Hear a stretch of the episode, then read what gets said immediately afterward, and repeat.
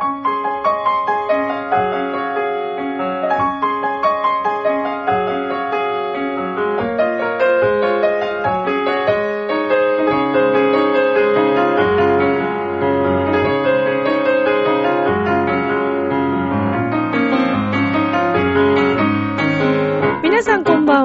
チェルです。いかがお過ごしでしょうか？本日は、えーと、えーと、29日ですね。はい、えー、今月ラストの木曜日となります。もう12月ね、師走ということで皆さんお忙しいんじゃないかと思います。先週のラブミッション、相変わらず同じようなことをずっ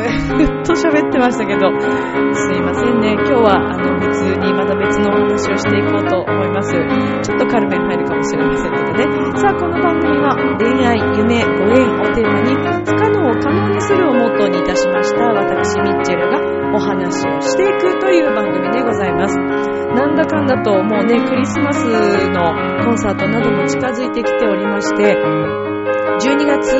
ですね、えー今年はあの2回公演で浦安市文化会館の大ホールにて行われるお子様0歳児のお子様から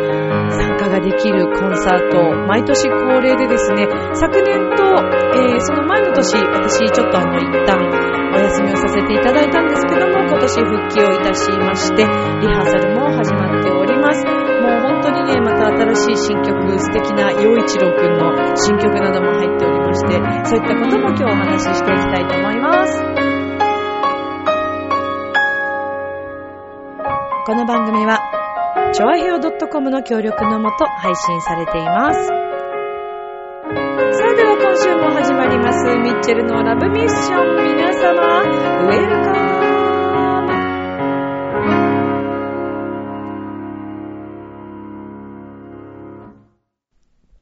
さあ、ということで、改めまして、皆様こんばんは、ミッチェルです。お元気ですか？皆さん。12月来ますね、もうね。イベントごと、まあ、あと忘年会シーズンですかね。えー私もいろいろな、ね、お仕事関係もそうですし、カントリバンビーノのこのオペラのね、えー仲間もそうですし、それから、そうですね、今度は、あ、そうだそうだ。またちょっと別件でもね、ありますけれども。はい。なんか連日のように何かしら、ね、夜はちょっと予定がびっちりという形で、えーもうなんか、朝リハーサル行って、仕事行って、その後、あの、忘年会とか、打ち上げというようなものに行って、というような、なんかそんな毎日を送っております。先日ですね、えー9月の30日に、浦安市の文化会館で行われました、えーペアクラシックコンサートのですね、コラボレーションといたしまして、幕張総合高等学校、えーオーケストラ部の皆さんね、ご一緒させていただきました。指揮者の伊藤拓馬先生と、それから、笠井悟先生、えーお二人と共にですね、あの、その日はコンサートを行わせていただいたんですけれども、見事あの、幕張総合高等学校、めでたく金賞を取られまして、素晴らしいですね。いやーもう絶対いけると思っておりましたけれども、トゥーランドットのね、えー、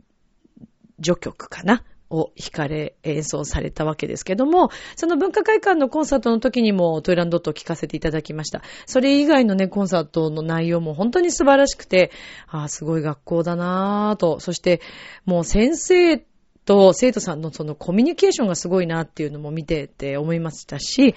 先生方の指導がね、本当にね、熱がこもっていて、あ、こういう先生に音楽を習えたら、どんなにお子さんたちは幸せなんだろうなと、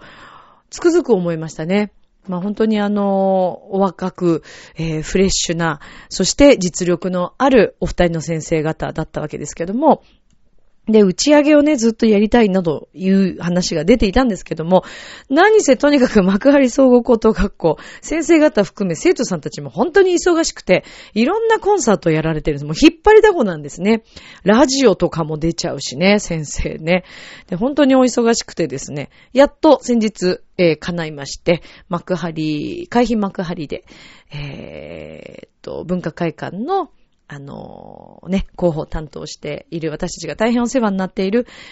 M さんと、えー、それから、洋一郎くん。私と洋一郎くんとあの、一緒に司会をさせてもらったので、洋一郎くん。そして、えー、その日はフルートの川野りさちゃんはちょっと来れなかったんですけれども、ソリストで演奏された、えっ、ー、と、藤原匠くんと、鈴木彩香ちゃんですね。はい。というメンバーで、えー、ソリストをのね、ソロの演奏をされてというコラボレーションだったんですけども、本当にそれぞれがね、素晴らしく、えー、輝いてもキラキラした、もう本当にフレッシュな演奏、そして、まかり総合高等学校のやっぱりね、高校生のあのパワーと、まあ、先生方の熱がですね、もう本当に相まって素晴らしい演奏会だったんですけども、まあ、その、えー、藤原くん、匠くんと、あやかちゃんと、えー、洋一郎くんと、M さんと、で、えー、伊藤先生、笠井先生というメンバーで、あのー、打ち上げをね、ガヒマガリで行ったわけですけども。あの、地ビールが飲めるお店に行きましてね、美味しかったですね。3種類ぐらいかな、ビールの種類がありましたけれども、もう本当にあの、料理の内容も本当に美味しくて、しかもなんか、その日、たまたま、あの、演奏を、その場でしてくださるというもうサプライズ的な 瞬間がございましてね、シンガーのナオさんというとても妖艶で美しい方のホイットニー・ヒューストンなどが聞けまして、うっとりしていたわけですけれども、何せそんなに広いお店ではないので、なんか、あの、もう喋ることとかにもこう夢中になりつつ、だけど歌がもう聴きたいし、みたいな、ピアノも聴きたいし、みたいな感じだったんですけれども、あの、本当にいい時間を過ごさせていただきました。まあ、もうなんと言ってもね、伊藤先生と笠井先生のお二人のなんかコンビがもう素晴らしくて、お会いした時から面白そうな方々だなと思ってお話ししたいなと私もすごく思ってたので、で、まあ、またね、このカルメンの話なんかもしてたんですけど、またすごいことが起きましてね、そんなことってありますかっていう話がまたね、これカルメンネタでもあるんです。ただまあちょっと今言っていいのかどうかわからないので、まあまたご紹介できる時が来たらお伝えしたいと思っております。いやー、ちょっとこれはびっくりしました。はい。話したい。ね、こうやってどんどんどんどんカルメンのいろんなことがですね、なんか広がってって不思議だなと思っている日々でございます。さあ、このところ、えっ、ー、とね、今日は、えー、学校公演の仲間、えー、社長を含め、えー、まあ、いつも全員が乗ってるわけじゃないので、あの、メンバーはたくさんいるんですけども、まあ、あの、種のリーダーたちのメンバー含めて、えー、学校公演のメンバーたちとの忘年会がね、ちょっと早々。もう12月に入ってくると大空の季節だったり、皆さん結構コンサートでも忙しかったりするので、まあ、今回はちょっと早めにはい。で、あの、この事務所がですね、大阪の事務所なんですね。なので、あの、社長と奥様も大阪から今日は来てくださって、えー、一緒に飲み会をしたわけですけれども。まあ、本当に、あの、カルメンの時も乗ってくれたトランペットの山川さんという方が、リーダーなんですね。この学校公演に関しては、東京、関東の、まあ、リーダーなんですけども、もう本当に私も20年以上の付き合いになるわけですけども、なんかこう、変わらない仲間がね、何人もこう、中にはいるわけですね。やっぱりそれって、まあ、社長ももちろんそうですけども、まあ、リーダーが、あの、引き寄せているというかね、やっぱり仲間っていうのは面白いもので、まあもちろんこの20年、二十数年の間にもいろんなことがお互いそれぞれまあ起こっているわけですけれども、それでもね、こうやってみんな本当は気合いと仲良くつながって、もうなんか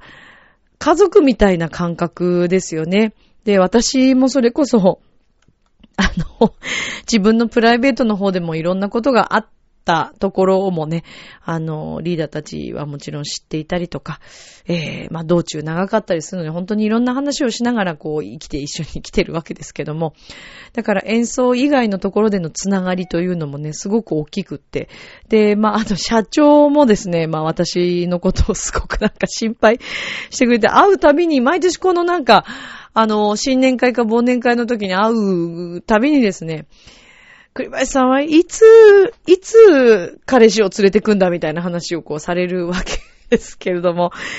あえてね、そこにまあもし彼氏ができたとしてもね、そこに連れて行くことはないと思うんですよ。飲み会にね、わざわざ、私彼氏できましたとか結婚しましたなんていうことはね、ないと思うんですけど。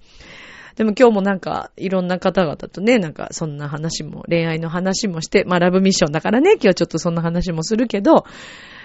まあ、この度、ね、今、世間を賑わせているニュースといえば、ゴーンさんか、ね、えー、元、鷹の花、えー、親方ということになるわけですけれども。なんかでも、私あの、宮沢りえさんと鷹の花さんが、あの一緒にね、なるっていうのをこう、最初発表された時とか、なんかその番組で、あの、若野花お兄ちゃんと、えー、なんか三人で、宮沢りえさんと三人で、なんかあの、旅行だったかなんかご飯を食べに行くみたいな、なんかそういうデートみたいな、なんか3人の番組を見たりなんかして、で、そこでなんかすごくね、ああ、もう2人本当に、あラブラブなんだなっていう、なんか感じがすごくしたんですけど、で、それをすごくこう気使ってあげてるお兄ちゃんみたいな、すごくいい関係だなと思って、なんか見ていて。で、あの、本当にあの時の記者会見、私忘れられないんですけど、宮沢りえさんとの記者会見の方ね。だけど、まあ、やっぱりいろんなことがあって、お二人はね、一緒にならなかったですけども、で、その後、まあ、河野恵子さんとご一緒になって、まあ、お子さんにも恵まれて、で、あの、過去の映像とかこう出て見てて、あ、ね、その当時ご結婚された時は本当に幸せそうな、あの、ね、鷹の花、えー、元親方の姿もこうなんかテレビで拝見したわけですけれども、なんかね、私実はもうあの時から、本当にこの二人でいいのだろうかって、なんか 私がそんなことを思ってどうするんだっていう話ですけど、直感でね、なんとなく、まあ、やっぱり宮沢りえさんとの印象が強かっただけに、なんか本当は、本当は結ばれるべき二人だったったのかなとかなんか勝手にね、勝手な想像。もちろん、あのやっぱりね、稽古夫人がいらっしゃったからこそ、こうやってここまで、あの、弟子の皆さんたちもね、育ってきたんだと思いますし、お二人の絆っていうのもすごくこう、硬いものがあったんだと思うんですけども、なんかこう、いろいろ記者会見とか今、テレビでもね、こう見たりすると、納得っていうか、なんか、良かったなって実は私なんかは思っていて、まあね、人様のことですよって話、全くお会いしたこともね、存じ、ね、向こうももちろんそんな私なんかに言われる筋がないっていう話なんですけれども、なんか私結構あの、鷹の花関すごくまあ好きで、あの、うちの祖母がすごくあの、お相撲が大好きなので、まあ毎シーズンこう見るわけですけれども、だからあの、若鷹時代なんかもう、好きな力士がたくさん私もいたんですね。寺尾さんとかね。えー、それから、高通さんとかもあの時そうだったかな江東区にね、高通さんのお店、飲み屋さんありますけど。とか、えーと、それから、舞の海さんとかね。そう、いろんなもうスターな、ね、あの、個性派な方がたくさんいらっしゃった時代ですけれども、うん、なんかすごく面白かったたんですよね。私すごく好きで、やっぱ見てましたけども、なんかその時の応援してた感じが、心の中にこう、どっかにあるので、なんとなくこう、このところのいろんな騒動を見てても、あの、高野花さんがね、なんかこう、もっと、楽になったらいいのになぁ、なんて思いながら拝見してたわけですね。まあ、すごいお相撲を見に行くっていうまでのファンではもちろんないですけども、なんか自分の中では結構お相撲っていうのが、うん、割とまあ見てるからね。まあ一つ、好きなスポーツの一つとして拝見してたんで、ねえ、なんか、あれだけのスターの方が、なんかこう、いろいろ苦しんでいらっしゃるっていうのが、なんとなく、私も見てて、なんか、ねえ、どうにかならないのかな、なんて、こう、思って応援してたわけですけれども、まあ今回ね、こうやってご離婚されたっていうことなんですけど、なんか、タイミングなんでしょうね。いろんなことがね。なんかこれからお二人それぞれ新しい道をこう歩まれていくっていうことで、あ、なんか良かったんだろうなってすごく思ってて。いや、実はね、結構私そういうのすごく当たるんですよ。昔から、例えば、あの、友達なんかでも、男性のお友達とかが結婚する直前とかに、なんかこの人と結婚しようと思うんだけど、どう思うみたいな話を相談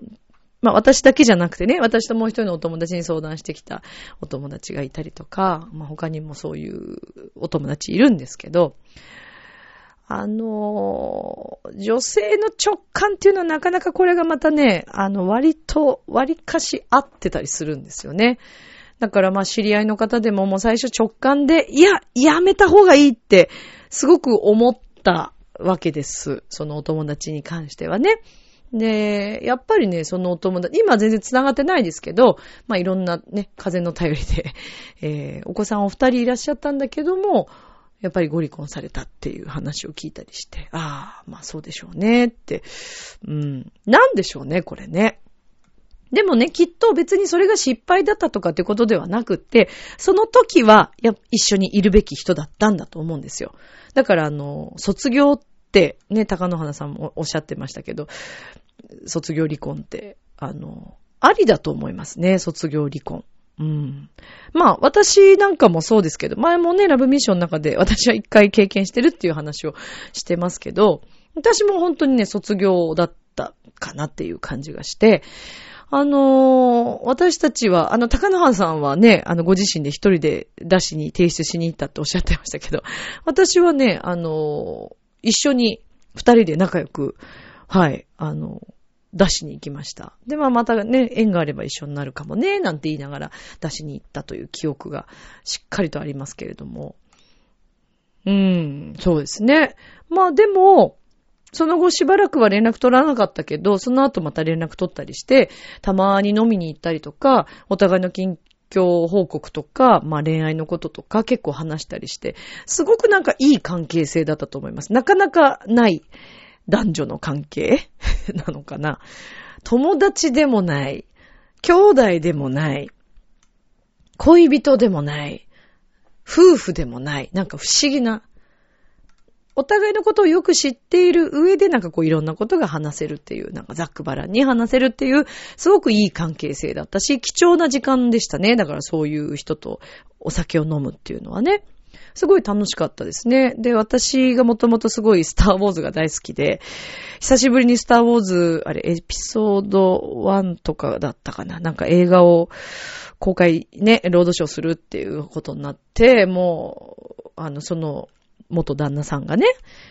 スターウォーズといえば、私でしょってことで、一緒に見に行きたいって言ってくれて、なんか二人で見に行ったりとかもしましたしね。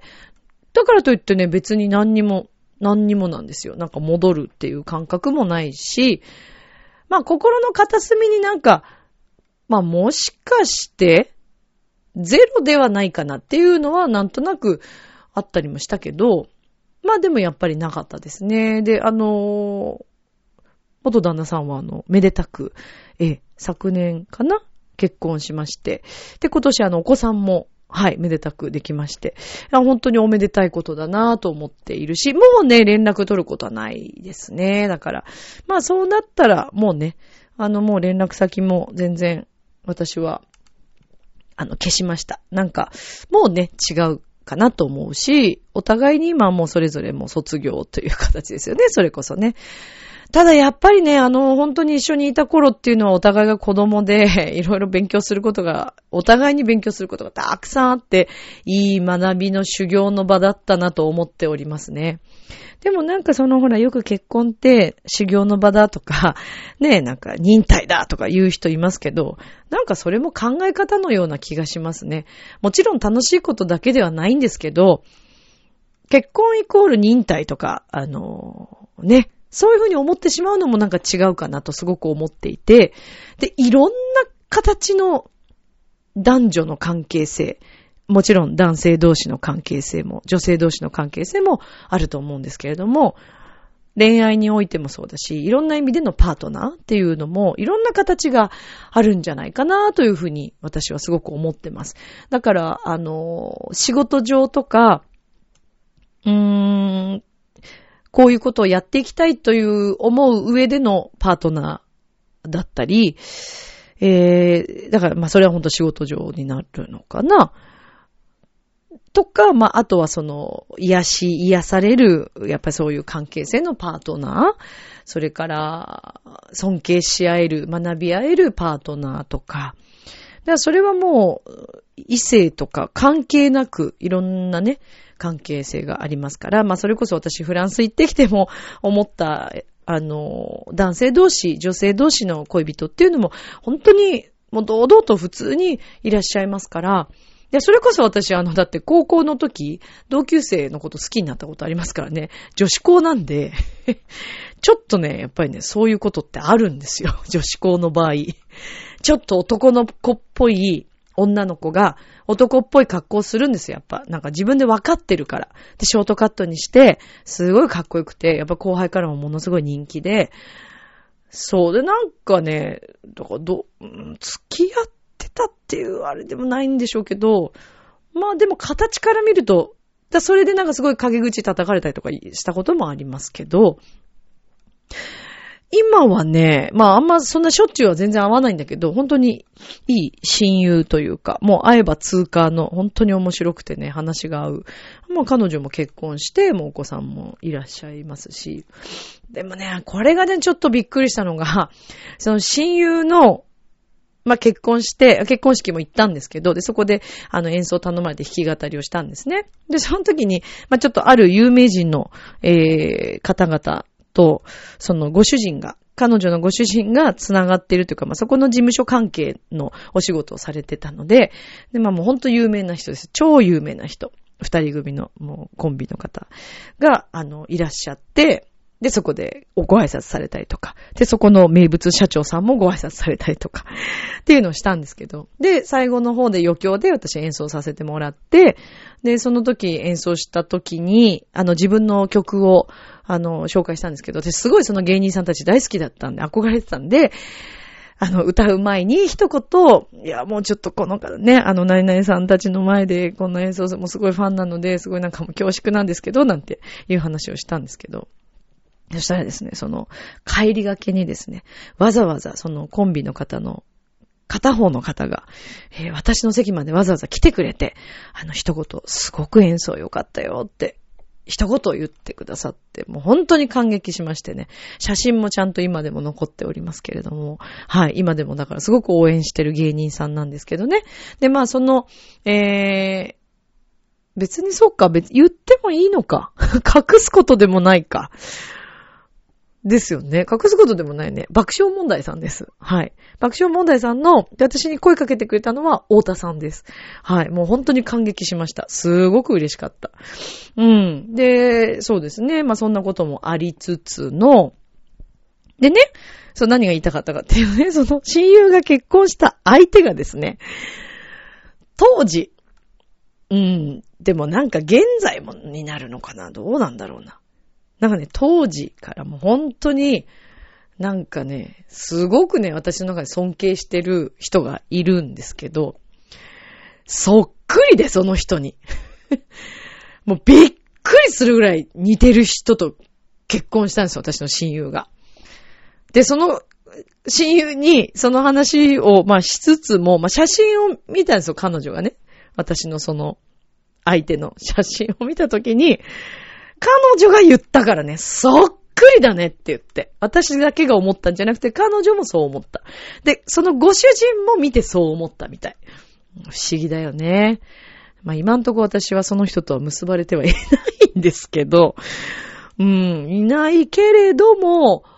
まあ、友達だね。そうだね。いやー、まあだからね、わかんないじゃないですか。これだって将来的にどういう風になっていくのか全然わかんないから、まあタイミングというものがあるんだろうなぁと思って。うん。なんか、だから、本当にあの、元、高野花親方のね、お話を聞いてて、あ、そういうことってあるんだなと思って。いや、だからね、あの、ラブミッション聞いてくれてるリスナーさんもそうですけど、例えば今何かご夫婦の問題でものすごく苦しんでたりとか、家族の問題でいろいろ揉めてるとか、まあ何かあるとするじゃないですか。で、こうなんとなく、ぎゅっとしたね、割とこう近しい狭い世界だけにいると、これ会社でもそうと思う、仕事場でもそうだと思うんですけど、そこだけにいると、なんかそこのルールとか、そこのやり方が当たり前になっちゃって、なんかそこにはめようと、自分を枠にはめようとしたりとか、本当は自分はそうじゃないのに、そうしなきゃいけないみたいな感じになったりとかすることあると思うんですけど、そうするとどんどんどんどんこう、がんじがらめみたいになっちゃって、本当の自分が何なのかわからなくなったりね。でもそれってそこだけの中の常識であって、ちょっと一歩外に出てみたら全然違う常識があったり、まあそれは海外に行ってもすごく思うことですよね。やっぱりあれだけ堂々と、あの、海外のその恋人事情っていうんですかね。すごくいいですね。気持ちがいいなと思って見てて。うん。で、それは別にみんな何とも思ってないし、むしろ私も見てて素敵だなと思いますよね。うん、街角でたまたま私がこう道一本歩いてたところで目の前で狭い路地だったんですけど、目の前で久しぶりの再会だったんじゃないでしょうかね。あの男性のカップルが熱い抱擁とキスを交わしてて、おーと思いましたけど、いや素敵だなと思いましたよね。純粋に。そう。だからなんかそういうのっていいなと思うし、自由なんですよ、もっと。ちょっとやっぱりね、今日本はいろんなことをなんだかかんだと、うーん、あれダメ、これダメ、それダメって言い過ぎな気がしますね。もう何もできないじゃん、そしたら。だってそれこそ昔の俳優さんたちとか、まあ政治家さん、社長さんたちとかもそうだと思いますけど、ね、私の知り合いとか、まあ親族とかにもいましたよ。1号さん、2号さん、あの、何？おめかけさんっていうんですか？うん。だから、まあ、養っていくわけですけども、まあ、言ってみれば愛人だよね。で、ほら、今一つの浮気でさえもなんか、うわーって叩かれたりとか、結構お互い本気なのに叩かれたりとかあるじゃない？なんか、ほっといてあげたらいいのになって私は思っちゃうんだけどね。またこういうこと言うと私、あれかな叩かれるかな？いや、自由ですよ。で、今日も、あの、その、歌仲間の方でね、ご結婚されてるんですけどね、やっぱりね、腹座ってるね、お姉、姉さんがいるんですよ。あの、先輩が。っぱその人ともね、そんななんか夫婦事情とか浮気の話とかいろんな話をしてましたけど、すごいかっこいいなと思ったのが、いいんだって、勝手にやってくれて構わないって言ってるんですよ、その方。で、浮気してようが何しようが、あのー、自由に、まあ、そのやってもらいたい。ただ、あの、家族をちゃんと養って家庭は家庭で守ってくれればいいと。で、しかも、その方にとってはもう、将来、あの、年取ってから、そのご主人とずっと一緒にね、いたい。まあ、そう思える人だからっていう。やっぱりね、そうしたらね、もし例えば男性が浮気してても、帰ってくるよね、そこにね。ああ、懐広いわーと思ってかっこいいですねってみんな言ってたけど、本当にそうだと思う。思う。でも自分がもしその立場になったらできるかなって思ったりするけど、まあでもね、そういうことなんですよ。だから、あの、私、夫婦、離婚ってね、お互いに必ず理由があるんで、片方ってことはまずないと思ってるから、離婚する場合は絶対、大体両方、両者に何か理由があります。うん。だから片方だけの話聞いてもわかんないです。片方から聞けば、あ、それはひどいねってなるけど、もう片方から聞いたら、そりゃそうだよねってなったりとかね。こんなのザラにある話ですよ。だから、私自身も離婚したことに関しては、ものすごくね、お互いだなって思ってるし、私も悪い部分が本当にあったと思う。あのー、向こうも向こうで大変だったと思います、すごく。うん。まあでも別にそこを責め合うということではなく、まあやっぱりお互いに違う道を行った方がいいねっていう結論に至ったというだけで、うん、円満離婚っていうのもすごく気持ちがいい。だってなんか、